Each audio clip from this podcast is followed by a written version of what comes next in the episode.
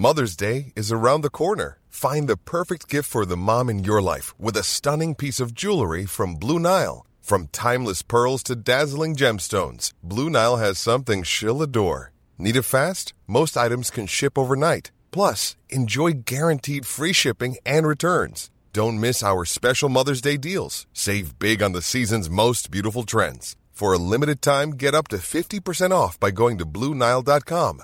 That's BlueNile.com. Economía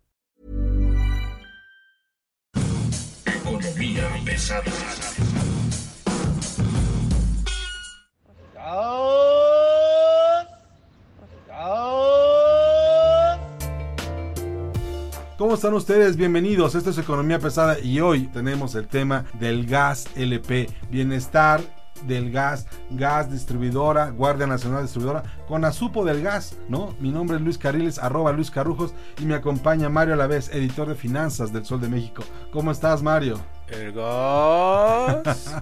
Ahora sí, el jefe del Estado mexicano sí se excedió en su propuesta tener lista una distribuidora que en teoría va a mover por los sitios más difíciles del país el gas LP para que los más pobres, pues no es mala idea. No es mala idea si, si, estás pensando en un proyecto donde se desó, la Secretaría del Bienestar y demás hagan un programa para mejorar la vida de esta gente. Pero si se va a poner a competir con las grandes empresas, pues ojalá tengamos muy claro los problemas legales en que se puede meter por varias razones. De entrada, va a ser parte de un monopolio o de una empresa que puede caer en un tema de prácticas monopólicas, ¿no? De casi, casi diría dumping en algunos aspectos, ¿no? O sea. En todos, o sea. O en todos, ¿no? Ojalá vayan a usar las pipas que compraron no, no con la ONU, ¿no? No van a usar pipas, no. Es que no van a usar pipas. Van a manejar, no, pero tienes que mover el gas de un lado a otro y rellenarlo en otra parte. O sea, van a usar las peores prácticas de gas LP como llenar cilindros portátiles. Algo que se llama pipteleo. Algo que se llama pipteleo, ¿no? Que fue prohibido. Es una práctica ilegal. Que, no, ya, ya es legal, pero es muy peligrosa. Claro. Andar cargando tu gas en un taxi, por ejemplo, pues ese es el riesgo. Traes un tanque de 20 kilos de gas LP altamente inflamable en un taxi en una ciudad como Ciudad de México, que además, perdón, probablemente sea el único mercado que en este momento no lo necesite. Bueno, lo destripamos tantito, ¿no? Primero, el presidente dijo que va a crear una empresa para que Pemex reparta gas directo a los usuarios finales. ¿Por qué lo está haciendo? Porque pues acá en el Sol de México tuvimos a bien informarles que en el último año el gas en cilindro se encareció 34%. Eso está poquito por encima de la inflación, ¿no? Como lo dijo en su Como cinco, verbena seis, popular, veces, ¿no? este por el triunfo democrático del país. ¿O cómo se llama ese reporte que hizo? No tengo la menor idea. Bueno, un poquito, un poquito nada más, o sea, como siete veces ¿cómo, más. ¿Cómo exageran de veras? El tema es que crear una empresa de este tipo no solo significa decir, ah, ya tenemos una empresa, ¡puf! No, hay que tener la infraestructura para transportar el gas, hay que tener la infraestructura para almacenar el gas en los puntos cercanos y además de eso hay que comprar camiones para repartirlo y dijo que se iban a comprar cilindros nuevos. Yo quiero ver si, la si, las empresas con todas las ganancias que generan y con toda la distribución que tienen y con los prácticamente 100 años de distribución de gas LP en México no han podido hacer eso, cambiar al 100% de los cilindros. Yo quiero ver que ellos lo puedan hacer. Ahora, honestamente, yo no tengo la menor duda de que se pueda hacer y que en un momento dado poner una empresa paraestatal a competir en igualdad de circunstancias con el resto de las empresas, pues no me parece mala idea, siempre y cuando cumpla dos cosas. Primero, sea una, sea una empresa realmente formada, aunque sea del Estado mexicano, uh -huh. ¿no? Y dos, que enfrente a las mafias del crimen organizado, que son las que realmente controlan las zonas de distribución uh -huh. de la Ciudad de México y de la ¿Sí? zona conurbada, ¿no? Hay empresas que simplemente no pueden entrar a ciertos pueblos, ciertos barrios, ciertas colonias, ciertas alcaldías, porque son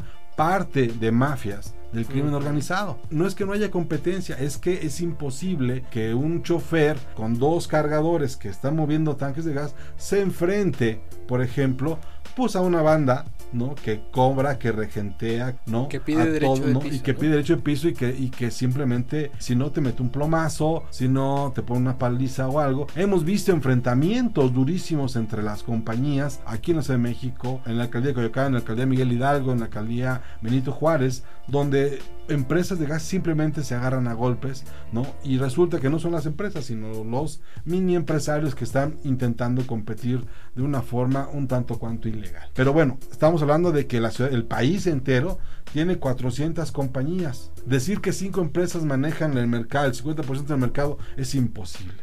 Imposible porque somos nada más el principal consumidor de gas LP en el mundo en el mundo. Nadie consume en sus casas gas LP como México. Bueno, a esto hay que sumarle pues lo que dijo el señor presidente de que el Instituto para la Competencia, que no sé cuál es ese, así lo Yo, yo creo que se refería a la Comisión Federal de Competencia Económica, ¿no? Sí, sí, sí, este después le corrigen la planeta y dicen que se llama COFESE. El presidente señala que el organismo para la competencia es un cero a la izquierda. Pues no porque la COFESE tiene abiertas dos investigaciones por monopolio en el mercado de gas LP y además desde 2018 había publicado un documento un análisis puntual de los riesgos que había en el mercado de gas LP un año después de que se anunció la liberalización completa del precio del combustible. Además de esto, tendríamos que ver también que para tener un peso específico, gas bienestar tendría que llegar a 70% de la población. No, no, no, no. Tendría que cubrir eficientemente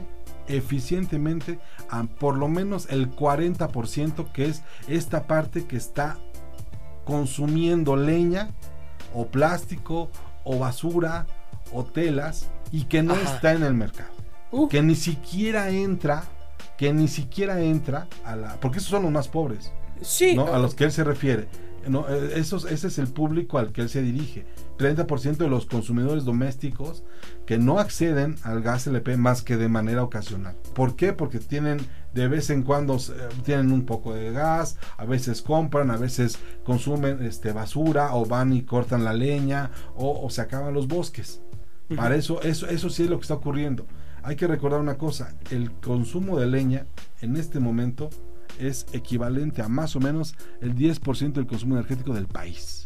Imagínate que a esto le sumas que eh, Gas Bienestar, de acuerdo con la idea del presidente, no va a competir en igualdad de, circunstancias con el sector privado. ¿Por qué? Según el presidente, no va a haber margen de ganancia. Pemex va a vender el gas al precio de mayoreo. Entonces, esto es anticompetitivo, aparte de que no es sustentable. ¿Por qué? Porque tienes que pagarle a las personas que se suben al camión, que se van Pero va a ser la Guardia Nacional, ¿no? ¿Entendemos? Pues no queda claro quién va a ser, o sea, dijo Pemex. Va, a crear, hasta donde sabemos, en el esquema que se ha planteado hasta ahorita, que y que más o menos se ha discutido, Pemex pone el gas y la distribución sale vía Guardia Nacional para entregarse en los puntos de, venta, digamos. Híjole, entonces yo no me explico por qué vas a utilizar a una policía militarizada para repartir gas a los pobres. Es gas LP que se pondría supuestamente en los centros de consumo. Híjole. Lo cual es súper raro porque muchos de estos centros de consumo ni siquiera tienen estufas eh, para usar gas estamos hablando obviamente de que hay un costo adicional al sector público, estamos hablando de que habría un costo eh, impresionante para subsidiar el gas o no. De alguna forma, si lo haces, tienes que explicarlo de tal manera que no afecte. Si es un programa social donde el gas se le entrega a la Secretaría del Bienestar y la Secretaría del Bienestar te lo paga como mayorista. Y otra cosa es como hacerle como se, o, usar Segalmex, por ejemplo, ¿no? O, alguna institución así para entregarlo. Esa es una cosa. Pero otra muy diferente es que Pemex directamente sea quien vaya y lo entregue. Entonces, estamos hablando sin duda de que hay cosas que van a venir aparejadas de esto si no cumple con las reglas. Una de esas es los riesgos de recortes en la calificación de Pemex, en la calificación crediticia, porque los, los subsidios al gas LP son muy caros, muy, muy caros. Dos, hay un problema de que podría haber una caída más grande todavía en la inversión fija bruta, ¿no? Estamos hablando de que las empresas simplemente se estarían retirando. Y hay que recordar una cosa, en este momento estamos más o menos 20% por debajo de la inversión que se tenía previo a la pandemia. Deja de eso, o sea, la inversión fija bruta está en super nivel desde 2011. Exacto. Pues todo esto, bueno, ¿qué es la inversión fija bruta? La inversión en, activos, en, activos, en, terrenos, camiones. el camión, la renta y la otra es, y ese es el otro tema. Te vas a, te vas a una bronca de, de los permisos. ¿no? ¿A quién va a dar el permiso para que Pemex se convierta en una empresa distribuidora de gas LP? Tiene que pedir tres permisos. Por ejemplo, almacenamiento, distribución. O sea, es increíble. Y otra cosa, también hay que recordarlo. Esto tiene que ver con un tema global. El gas LP no se produce de la nada. El gas LP que importamos, por ejemplo, es básicamente porque sacas petróleo de Estados Unidos, sacas gas húmedo, los secas, todos los líquidos los conviertes, los metes en un almacenamiento y los traes. Ese es el gas LP. cuando secas el gas. ¿no? El gas, los líquidos del gas, cuando te quedas con los líquidos del gas, lo conviertes en algo industrial. Por eso es tan rentable importar. Por eso es tan rentable hacer negocio con el gas LP. Uno, dos, el precio está subiendo y la oferta no está subiendo y la demanda ya está caminando y los mercados están abiertos. Hay una reactivación económica que le está pegando a esto. Por eso es, que está incrementándose el precio. Si tú lo que quieres es controlar vía la competencia el precio del gas LP, no vas a poder. Mm, va a ser muy complicado y va a ser todavía más complicado por lo que acaba de pasar en la OPEP. La Organización de Países Exportadores de Petróleo, con sus amigos, que en esos amigos está, amigos. está Rusia y está México, ese grupito de países controlan 45, casi la mitad de la producción mundial de petróleo. De petróleo no, de derivados también, ¿no? O sea, son productores muy importantes de, de petróleo, porque los grandes productores, por ejemplo, Estados Unidos ya produce lo mismo que Arabia Saudita, por ejemplo. Sí, este, pero tienes a Rusia que también produce lo mismo que Arabia Saudita. Entre esos dos países, Rusia y Arabia Saudita producen el 20%. Más o menos, el Eh, consumo diario. Entonces, imagínate, estamos hablando de monstruotes. En la última reunión, pues no se pusieron de acuerdo. Arabia Saudita ya quiere echar a andar la maquinita petrolera. Bueno, el compromiso de México no pasar los 2 millones de barriles de petróleo. Ay, bueno, pero eso es- digo, no se puede, no, no, no es se imposible que México ya Vamos sea. a dejar de lado eh, la, bueno, la- la bufonería de, de- Estamos de acuerdo en eso. Entonces, estamos viendo un tema de inflación, Sí. ¿no? Derivada de precios del gas LP, que sí está pegándole a, la inflación. Y estamos viendo al Banco de México reaccionando como tiene que reaccionar, subiendo la tasa de interés. ¿Cuáles son las expectativas que hoy se tienen para inflación? 5.5 a 6%. Y yo sigo creyendo que va a haber sectores donde esto va a ser todavía muy por arriba. Vamos a plantear todo el panorama. La última encuesta de analistas de Citibanamex que incluye a 30 grupos de análisis, bancos, fondos de inversión, etcétera, etcétera, dice que para el cierre de año la inflación va a estar en 6%. 6%. En enero esperaba una inflación de 4%. Ya van dos, puntos Van dos puntitos porcentuales que sabemos que esos dos puntos porcentuales significan en la bolsa. En la bolsa es mucho más que eso. Ya olvidémonos de todo lo que se ha hablado de aumentar el salario mínimo, la dignidad y todo esto. No, no, esto ya, ya, ya se salió de control. Pero no tanto se salió de control como ya fue rebasado. ¿no? Ya, ya está más que rebasado. Mira, no se ha salido del control gracias a que existe el mercado. Exacto. Si hubiera todas estas iniciativas o si siguiéramos bajo estas iniciativas generalizadas del populismo, el prismo ochentero, pues tendríamos una inflación como en los ochentas, de más del 100%. ¿Estás de acuerdo? Híjoles. Híjoles, no fue una buena época. Entonces, el Banco de México dice que la inflación va a seguir alta por lo menos hasta septiembre. Por lo menos hasta septiembre. El mismo Banco de México había dicho en abril que la inflación iba a ser transitoria y que iba a empezar a bajar a partir de junio. Y aparte, hay una implicación en subir la tasa de interés referencial. La tasa de interés referencial sirve como base para todas las tasas de interés que cobran los bancos. Sí. Si sube la tasa de interés referencial del Banco de México, también sube el costo de los créditos. ¿Para qué me sirve un crédito? Para comprar cosas. Como empresa y como persona. Si una empresa le sale más caro pedir un crédito para comprar cosas para ser más productiva en una época de crisis, no los va a tomar. Y eso va a reducir eh, también el consumo. Y el consumo son dos terceras partes de la economía. Esto puede afectar en algún momento el crecimiento económico previsto para este año. Ahora, Y si no para este, para el que sigue. para que, no, no, a eso voy. Estamos- hay que pensar en un horizonte de al menos 18 meses. Los más pesimistas están poniéndolo en 5.5 en su menor rango, ¿eh? Ujú. O sea, no, no, es, no es menor. Y hay un asunto ahí que tenemos que tener muy, muy importante. La inversión sigue por debajo y el consumo, el consumo sigue sin reponerse. Pareciera que no.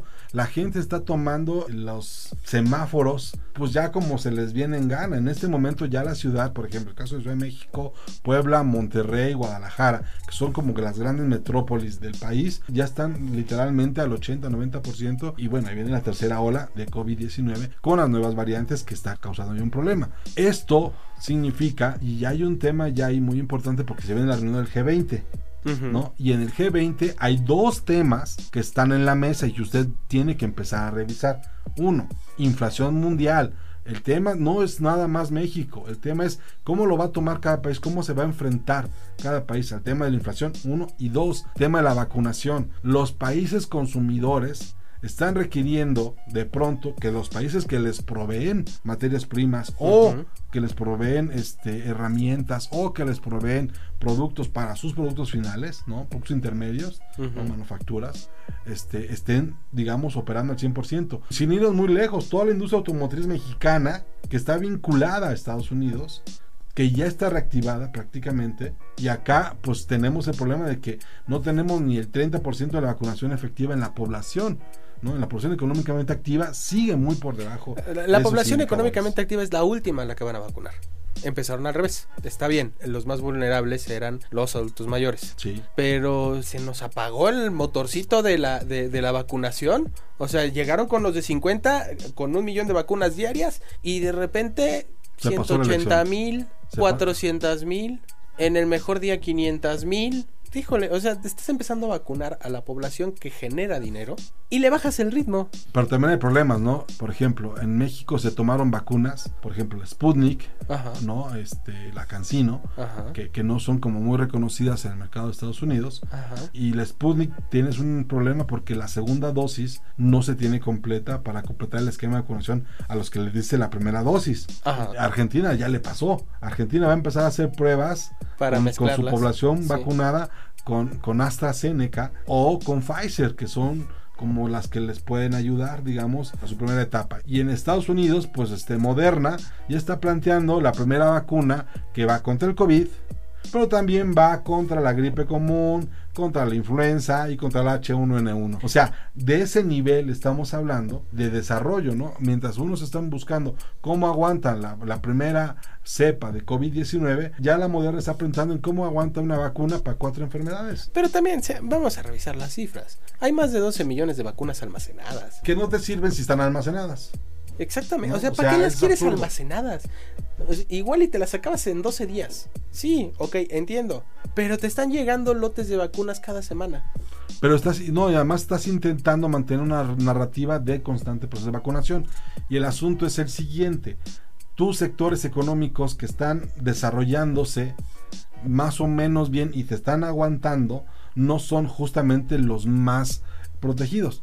Su turismo, Estamos hablando de que los puntos turísticos más importantes del país ya están llenos, ya están en verano, literalmente, y automotriz, por ejemplo, ¿no? Que también siguen en la misma tónica. Y eso, pues digo, para ir concluyendo, me llevaría a lo siguiente. La siguiente reflexión es, si tú quieres, si tú quieres tener una empresa y tener más o menos ingresos y que te vaya bien, tienes que cumplir tres cosas y, quiero que me las debatas. Primero, no le hagas caso al presidente. Lo que diga el presidente, no le hagas caso, vete por otro lado. Si él habla de gas, tú no te metes en gas. Si él habla de telecomunicaciones, no te metes en telecomunicaciones. Vete de ahí. Segundo, salte de las áreas que estén altamente reguladas con interés del gobierno. Energía, telecomunicaciones o farmacia en general, la farmacéutica en general. Y tres, que es muy, muy, muy importante. Este, vínculate al mercado externo. Si tu negocio va a ser algo que quieras que sea un verdadero negocio, que seas tan exitoso que te digan, quiero que seas tan rico que el SAT te tenga que vigilar. Si ese es tu meta en la vida, pues métete a un negocio donde tu línea de producción termine en Estados Unidos pues todo esto viene a colación de la inflación, pero pues vamos a aterrizarlo, ¿no? Tortas y tacos, 10 pesos más caros. Señoras, señores, eso... ¿Es la nueva normalidad? Es la nueva normalidad. ¿Qué está pasando con las tortas y los tacos? Hay cuatro elementos que le pegan durísimo a la cadena taco, a la cadena del taco. Tortilla. Tortilla que tiene que ver con la cadena del maíz, harina, maíz, tortilla, importación, exportación. Uno. Carne. El tema de nueva cuenta y viene con el maíz. Exactamente. El animal se nutre de granos que importas desde Estados Unidos, que pagas en dólares. ¿no? Y que vendes en pesos. La carne no viene literalmente del cielo, viene de grano que compras en Estados Unidos. Gas. El gas LP básicamente es lo que estamos usando en los puestos. El gas natural también tiene sus problemas. Y ahí vienen. el gas natural se cuece aparte y es un problema. vamos a hablar de ello después. Pero en el caso del gas LP, en los tacos es el producto, digamos, necesarísimo. A menos que quieras comer tacos fríos. Para usarlo, ¿no? Porque todo viene de ahí, toda la fritanga viene de eso, ¿no? Estamos hablando de una cadena completa. De por un lado energía, por el otro lado ganadería y por el otro lado granos. ¿No? El grano, el maíz, la tortilla. Y hay un cuarto punto que tenemos que tener en cuenta y de nueva cuenta es el tema de la informalidad. Las taquerías pues simplemente dejan de convertirse en una empresa para pasarse al mercado informal. Con su carrito. Se salen del local para salirse con su carrito o su puesto a la banqueta. claro. ¿No? Y pues obviamente todo eso repercute en las condiciones laborales que tienen las personas que trabajan en este sector. No es lo mismo una taquería metida en una plaza, en un local, ¿no? Que pues el señor que se arriesga a que el INVEA, por ejemplo, en el caso de México, o la policía municipal, en el caso de otros lugares, venga y te quite porque pues, estás vendiendo tacos. Y aparte les quitan el carrito, se los incautan y les cobran un ojo de la cara por regresárselos. Sí, son muy caras las, las multas, pero sobre todo las mordidas, ¿no? Exactamente. Bueno, son más baratas, bueno, son más caras las mordidas porque te evitas toda la bronca. El problema burocrático. De, ah, no, espérate, no te lo lleves, mira, mejor te doy dinero y déjame mi carrito de tacos. Ya me pues, quito. es lo que estamos viendo también, ¿no? El, el tamaño, los tacos se han ido reduciendo digamos, de una manera ya un 20% sí ya, ya le están perdiendo. Sí, no, y aparte la carne y la tortilla ya ya por ejemplo, ya no te dejan las, las verduritas ahí libres, ¿no? ya te cobran los nopalitos aparte. Te, cobran el, el rábano el pepino. los guaraches se han reducido, ya no son guaraches, ya son zapatitos de taxista. el tema de las garnachas es muy importante en el caso de la dieta chilanga, ¿no? Digamos, porque se hemos ido viendo cómo poco a poco muchos de los productos que se usan para hacerlos han ido incrementando sus precios. Entonces lo que estamos viendo es una, una especie de rompecabezas donde intentan ellos cazar los costos con los precios y que tú te lleves un producto medianamente razonable. Sí, y este ahora el otro tema del que quería platicar era de pues del cuate. Sí, se da a conocer que la Fiscalía General de la República pide una orden de aprehensión en contra de Miguel Alemán Magnani, que es el, digamos, CEO, ¿no? De Interjet. Era. Bueno, era el CEO de Interjet y se le busca básicamente por evasión de impuestos. Exactamente, eh, desde febrero del año pasado el Sol de México reportó que Miguel Alemán Magnani en particular, que era el CEO de ABC Aerolíneas, o sea Interjet, tenía una deuda de 596 millones de pesos con el SAT. Después en abril el mismo SAT le incautó una casa a la familia Alemán en Polanco. Interjet negó en todo momento todos estos problemas. Todo esto es en 2019. Y después viene todo el tema de que pues tienen que vender la aerolínea, tienen que buscar inversionistas, viene la huelga también en Interjet. Se quedan sin vuelos desde noviembre de 2020 y desde entonces no ha habido un solo vuelo de Interjet en el país después de ser la segunda aerolínea más grande del país. Lo curioso es que Miguel Alemán y la presidencia de la República eran amigos.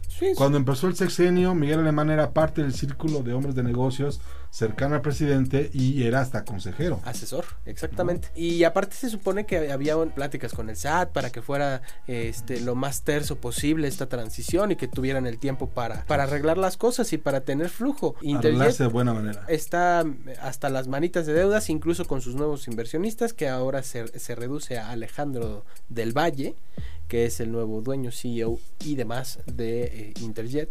El señor llegó a los dos días de tomar el puesto a hablar con los pilotos y los sobrecargos y decirles que todo iba a estar bien, que no se preocuparan, que... Que el único problema es que no hay dinero no más. Y a eso hay que sumarle las deudas que tiene y las demandas que tiene Interjet a nivel internacional. Tiene demandas en el aeropuerto de Chicago y tiene demandas en Florida. Básicamente por incumplimiento de pagos, ¿no? Sí, porque no, le, porque no ha pagado por el combustible y también le debe dinero a aeropuertos y servicios auxiliares por la turbocina. Entonces, pues eh, el tiempo alcanzó a Miguel Alemán Magnani y es perseguido por la Fiscalía General de la República. Incluso con todo el pleito que también traen eh, entre con Grupo Prisa por Radiopolis. Que es una suma más. En fin, esto es Economía Pesada. Muchas gracias, le agradecemos. Se ha quedado con nosotros este ratito. Por favor, déjenos saber sus pensamientos. Tenemos, estamos en arroba podcast o en. Usted nos puede encontrar ahí para interactuar con nosotros. Y por favor, no se le olvide checar en la oferta de podcast OEM aderezo con Gerardo León. Y no se olviden seguirnos en todas las plataformas de audio como Acast, Apple Podcast, Amazon Music, Google Podcast, Spotify y Deezer. Esto es Economía Pesada. Muchas gracias. Buen día.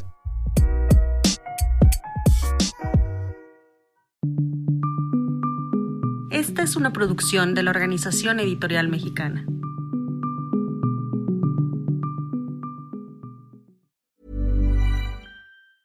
Hey, it's Paige DeSorbo from Giggly Squad. High quality fashion without the price tag. Say hello to Quince. I'm snagging high-end essentials like cozy cashmere sweaters, sleek leather jackets, fine jewelry, and so much more. With Quince being 50 to 80% less than similar brands. And they partner with factories that prioritize safe, ethical, and responsible manufacturing. I love that. Luxury quality within reach. Go to quince.com slash style to get free shipping and 365 day returns on your next order. Quince.com slash style.